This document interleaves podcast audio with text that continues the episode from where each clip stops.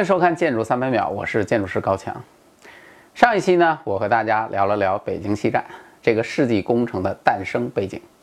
结果呢，西站在万众瞩目之下完成了设计和建造。然而呢，故事才刚刚进入高潮。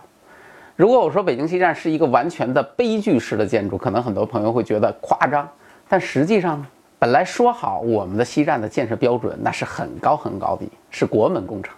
然而，在使用不到两年之后，却被发现施工存在重大问题，甚至成了豆腐渣工程的代表。本来说好，我们的西站是综合性的交通枢纽，是国内最先进的交通建筑。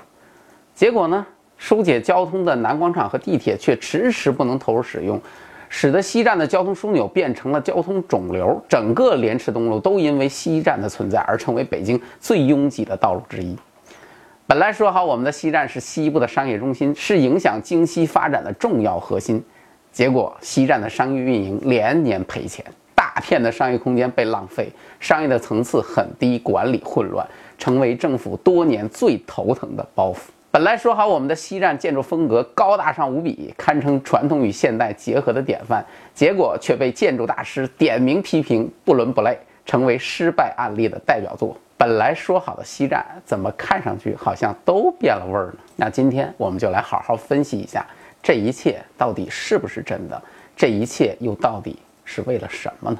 先来说说西站施工的那点事儿。西站施工的质量之差，可以说在当年那是声名远播的。因为就在西站投入使用的第二年，爆出大量的质量问题啊，什么天棚的玻璃被风刮坏。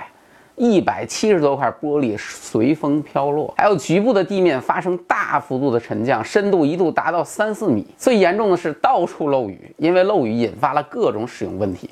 部分地方下雨之后，水深可以达到半米，和鱼池没有什么分别。那一时之间，西站在很长的时间里成为了国人公认的豆腐渣工程代表。后来政府相关部门呢，也对这个事儿进行了认真的调查。调查的结果其实很简单，都是时间惹的祸。西站这么大规模的工程，按原定计划要在四年到五年的时间才能完成，但我们实际只干了不到两年就投入使用，而且在这两年的时间里头，还曾经出现了因为资金不足工程停滞的情况。不仅如此，西站的时间不仅在施工上面不合理，在工程开始的时候，很多设计的工作其实都还没有结束。所以，西站工程是一个典型的三边工程。什么叫三边工程？边勘测、边设计、边施工。啊，这是我们对很多不规范工程的统一称呼。这个称呼很有趣啊。虽然大家都知道这是一个不规范的做法，但是很多工程都是这样操作的。只是不少工程把三边工程美称为打硬仗工程，结果是这样的硬仗真的不太好打。就算是设计人员不要命，天天不睡给你画图，那也得有个时间吧。就算是施工单位不停工，没日没夜的干活，那施工的工序也需要一个合理的时间。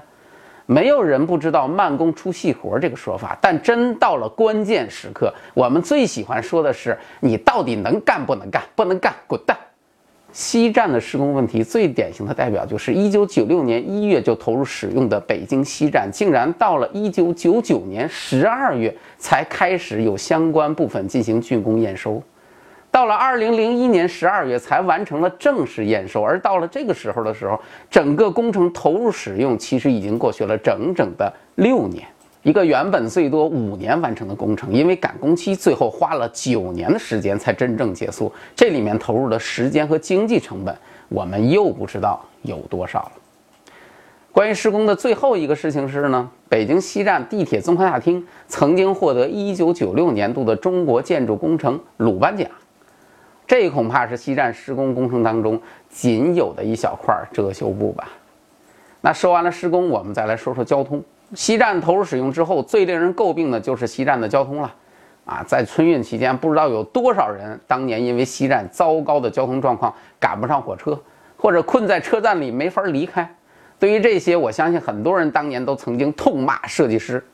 然而，大家其实都不知道的是，当年的西站交通设计采用的是国内最先进的设计理念，哪怕放到今天也毫不落后。为了设计好北京西站，设计院在前期设计之前，曾经去考察学习了众多的国内外车站，正是因为看到了我们与国外的巨大的差距，才在后来的西站设计当中引入了很多先进的做法。其中最为突出的，莫过于是将地铁整合进了整个西站的交通系统当中，并且直接采用了所谓的共构设计。什么叫做共构设计呢？简单理解就是把地铁的结构设计和整个火车站的结构设计做成了一个结构系统。这样做的好处呢，是可以最大程度的节约用地和投资。难度呢，就是在设计上的要求会更高，因为各自都会受到对方空间上的限制，而且实施的难度更大。那另外呢，西站当时非常具有前瞻性的预留了两个地铁线路，注意是两个啊。而且这两条地铁之间采用的是非常非常先进的同台换乘的方式。国内类似的地铁做法要到十年之后才出现。不仅如此，设计上将火车站的出站口与地铁站厅设计是在同一个综合大厅当中，结果使得出站的乘客换乘地铁会非常的方便。不仅如此，由于西站的北广场空间非常的局促，而交通动线呢又很复杂。因此，在设计上采用了立体交通的处理方式，将货流、各种车流、人行这些流线通过不同的高度来进行处理疏导，最大的程度的利用了现在的这个很局促的用地来解决交通的困难。而西站的南广场呢，相对场地比较大，在设计上呢，与北广场是通过地下通道来进行连通的，共同承担西站客流进出站的疏解的作用。而且最最主要的是，由于西站原本就是南边大。北边小，因此当初南广场是作为主要的入口来进行设计的，很多相关的用房也都安排在建筑的南侧。那从设计的角度上来说，当然南边比北边更加的重要。这样看来，西站原本的设计思路是要通过地铁南北广场这个三叉戟组合来疏解未来所有的交通。毕竟这个车站将来是北京最大的车站。设计者其实很早就意识到未来将要面临什么样的人流量的这种考验。可惜的是呢，计划赶不上变化，西站的完美设计在现实面前被彻底的击碎。在西站九六年投入使用之后的十五年，二零一一年第一条地铁线路九号线才投入使用。二零一二年南广场投入使用，而到二零一四年地铁的另一条线路七号线投入使用，就是这样。原来的三叉戟有十五年的时间，只有一个头，其结果就是再好的设计遇到超负荷的流量，那也都是白扯。在那十几年的时间里，西站的进出站令无数的乘客感到郁闷无比，甚至愤怒。问题是，为什么对于西站这么重要的南广场和地铁？迟迟咋就没出现呢？南广场后来的解释是因为后续的资金不到位，导致南广场周边的市政条件一直不具备条件，周边的城市道路没有贯通，所以南广场没法实现。而地铁呢，就更加复杂一些。北京的资金和施工队伍都有限，在西站投入使用之后的那个时间，正好是奥运前的建设时间，所以根本无暇顾及这边的地铁。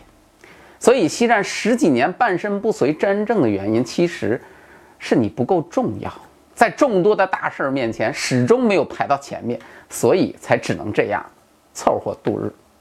不过好在多年的媳妇儿终于熬成了婆，现在西站完成了南广场和地铁之后呢，交通状况终于有了明显的改观。